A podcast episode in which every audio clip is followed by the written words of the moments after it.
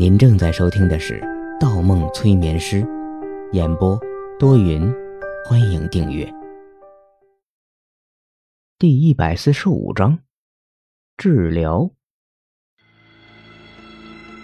他拍打几下小腿肚子，迅速爬起来。这个时候，脚步声已然只隔一面墙而已。王波下意识弓起身子，扭头反方向奔跑。没走几步，他心虚了。放慢了脚步，背后的来人踏上了他所在的这条巷子，脚步声越来越近，眨眼的功夫几乎近在咫尺。王波双腿软软的，想大步逃跑，却一步也迈不开。有只手掌抓住了他的肩膀，他的心理防线崩溃了，他整个人崩溃了，他直接瘫在地上，紧紧抱住了头。警察饶命！警察饶命！我什么都不知道，什么都不知道。他话未说完，面前闪过一个黑影，来人直接扬起手掌，一个大巴子扇在他脸上。王博惊慌失措下，根本没有感觉到疼痛，就被人拽着头发提溜了起来。我真不知道，真不知道！死小子，给我闭嘴！睁开眼睛，看看我是谁！那人对他大吼一声，他一愣。声音有些熟悉，眼睛才露出一道缝隙，醒过了神儿，看清楚了来人。孙，孙哥。金链子拍拍王博的脸，吓傻了吧？你做什么呢？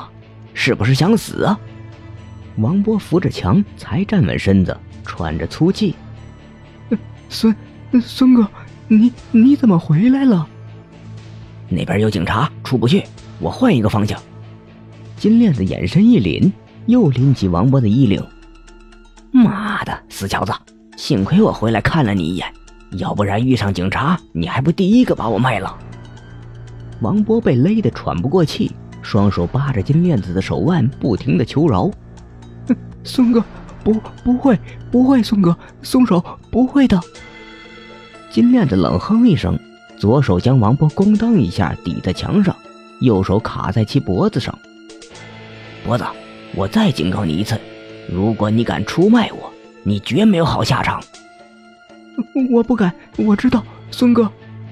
另外，我警告你，上几次为了给你老妈治病，你没少从我这里拿钱，那钱没有一分是干净的，你，你全家也没有一个人是干净的。如果出了事，都得玩完，听见没有？我我知道，可别给我耍心眼子。即使警察只抓住了我，如果你敢向警察多嘴，外面的兄弟也不会放过你，不会放过你那病老母，还有你全家。金链子狠狠将王波推倒在墙角里，大骂道：“你给我小心点让你做什么就做什么。”说罢，金链子再次窜进旁边的一条巷子里。从地上爬起来的王波连喘几口大气，才平复下来。他靠着墙边，一边往南走，几次停下脚步，欲从胸前衣服里把金链子带血的衬衫和手枪掏出来扔到地上，但又害怕再次遇上金链子，始终没有出手。这个时候，前方的路口又传来一阵急促的脚步声，王波挺直胸膛，以为是金链子又绕了回来，刚准备打个招呼，谁料。面前闪过一个双手向上端着手枪的男人，那男人身材魁梧，眼神犀利，胸前穿了件黑色的防弹背心，背心正面印着两个白色方字“警察”。王波呼吸一滞，整个身子僵硬了，停在原地一步不敢动弹，大脑一片空白。那刑警的枪口正对准了他。断队，断队！注意，注意！那小子手中有枪。再重复一次，那小子手中有枪。对讲机里不断传来同事的提醒。段子明打开了枪上的保险，不得已关上了听筒。面前的巷子错综复杂，几次听见了脚步声，却都与歹徒擦肩而过。他隐隐感觉歹徒就在身边。又是一阵时缓时急的脚步，他紧跟而去。左边有人，拐进左边的路口，持枪一甩，没有看见一个人影，又慢了一步，继续追击。左边又传来脚步声，他飞奔起来，没有直接从后面追去，反而绕了一个弯，试图从前面包夹住对方。转过弯，墙边闪出一个人影，不许动！段子明举着手枪对准了那个人，是一个穿着校服的、弓着身子的学生。让他一下，那学生脸色煞白，目光里充满了恐慌和害怕。段子明松了一口气。抬高了枪头，问道：“有没有看见什么人从这边跑过？”那学生的目光一直落在他的枪上，显然被吓傻了，几次张张嘴都没有发出声。段子明无奈地指指胸前的大字：“别害怕，我是警察。”警察？那学生嘀咕一句，倒退一步，扶住了围墙。段子明见对方只是个受了惊的学生，便温言道：“现在这片巷子很危险，有持枪的歹徒，你一直往东走，那边安全，记住没有？”学生诧异的点点头。段子明没有多做理会，继续向北追击而去。刚跑开几步，一道思绪划过段子明的脑海：“不对，刚才那学生的衣服里怎么鼓鼓的？有东西。”作为刑警，一直保持的敏锐性提醒了段子明，那学生有问题。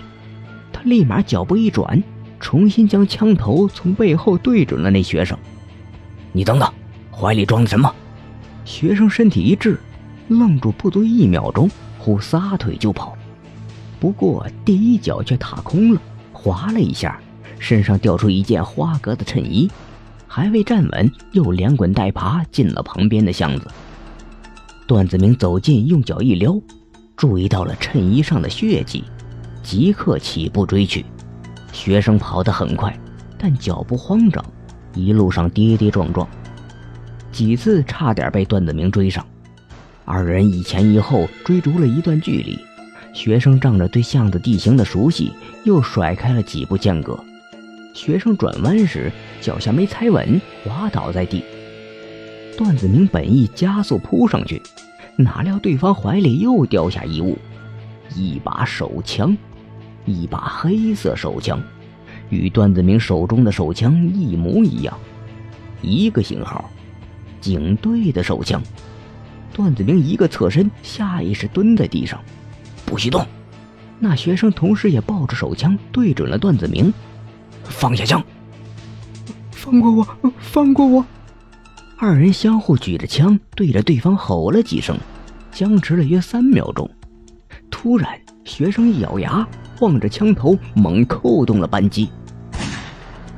段子明完全没有想到对方会开枪，他身体一侧，子弹打在离他半米的地面上。再回神时，那学生已经甩他十几米而去。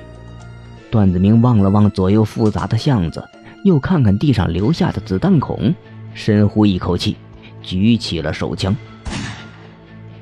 他开枪了，前边的学生身体一折，摔在地上，子弹打中了那学生的腿部。跑过去，第一时间，他将掉在地上的手枪踢到了一边。中枪的学生浑身在发抖，闭着眼睛喃喃着：“嗯，不要杀我，不要杀我，我什么都不知道。”警察，没人要杀你。见中枪的学生完全失去了抵抗，段子明收了枪，帮学生查起伤势，并呼叫起对讲机：“我是段子明，抓住一个持枪的人，他中枪了，需要救护车。”完毕。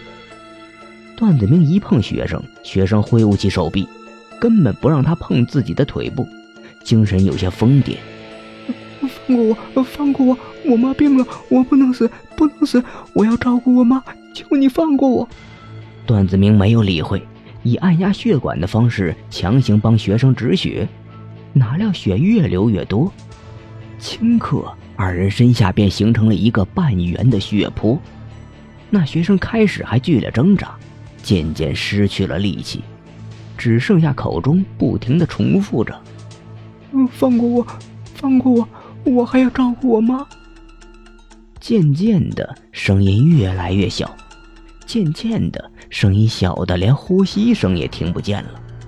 段子明心底一凉，背后吹来一阵冷风，身前的学生死了。